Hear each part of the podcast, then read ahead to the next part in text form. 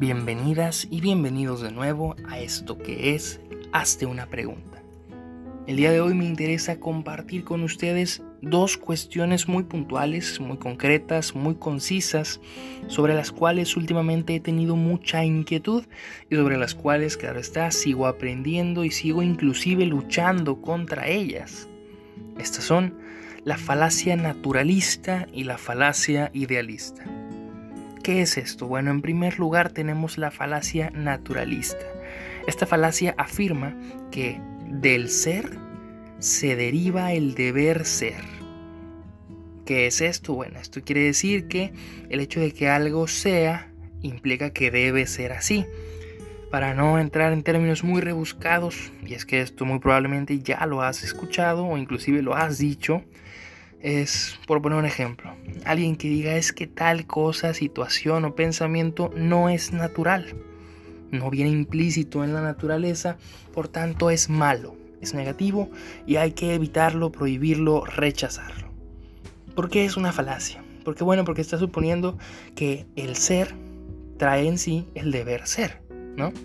Pero es una falacia porque las cosas per se no tienen usualmente una carga moral el hecho de que algo sea natural no implica que sea bueno y el hecho de que algo sea malo no implica necesariamente que sea antinatural o viceversa. El hecho de que algo sea bueno no implica que sea natural y el hecho de que algo sea antinatural no deriva que sea malo. Esta es una falacia porque usualmente se argumenta en la ciencia, en lo que es, bueno, concretamente en la ciencia empírica positivista actual, ¿no? Supuestamente en la biología, en todo aquello comprobable y medible, y de eso tratan de traer una carga moral. Es falaz, dado que la ciencia empírica nos describe lo que puede ser de manera positivista o lo que es, pero no describe la carga moral que pudiera llegar a tener. Y por otro lado, tenemos la falacia idealista. Esta falacia es todo lo contrario. Dice que el deber ser deriva el ser ¿Qué quiere decir? Que el que algo deba ser de una forma hace automáticamente que lo sea. Por poner un ejemplo, si alguien dice es que moralmente deberíamos hacer esto, lo que piensa esta persona de la falacia idealista es, pues esto siempre tiene que ser así. ¿Y por qué es una falacia? Porque así como el deber ser no se deriva del ser, tampoco el deber ser deriva el ser. Esto quiere decir, el hecho de que pensemos que algo debe ser de una forma no significa que siempre sea así. Y esto no significa que las cosas que no sean como supuestamente deben ser son malas, sino que significa que muchas veces ese deber ser no está apegado al ser o no deriva el sí mismo el ser.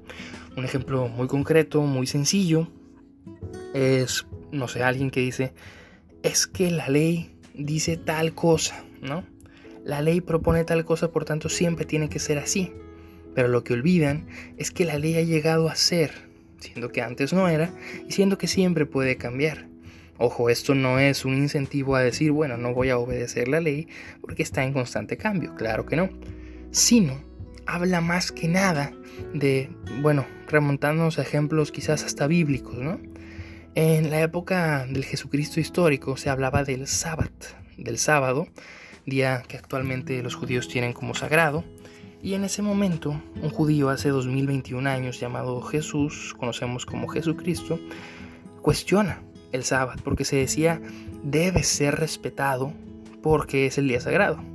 Pero Jesús dice, ¿y si alguien se está muriendo este día? ¿Y si hay alguna necesidad?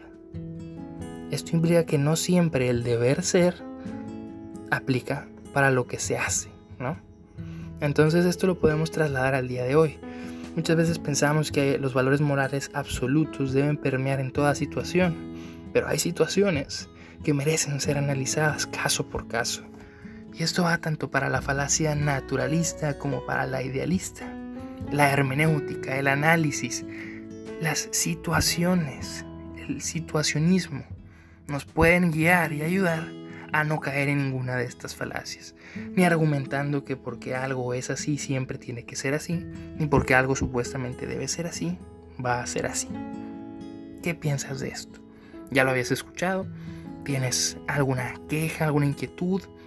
¿Crees que me expresé quizás de manera incorrecta? Compártemelo. Generemos diálogo y busquemos juntos la verdad. Si llegaste hasta aquí, muchas gracias y hasta la próxima.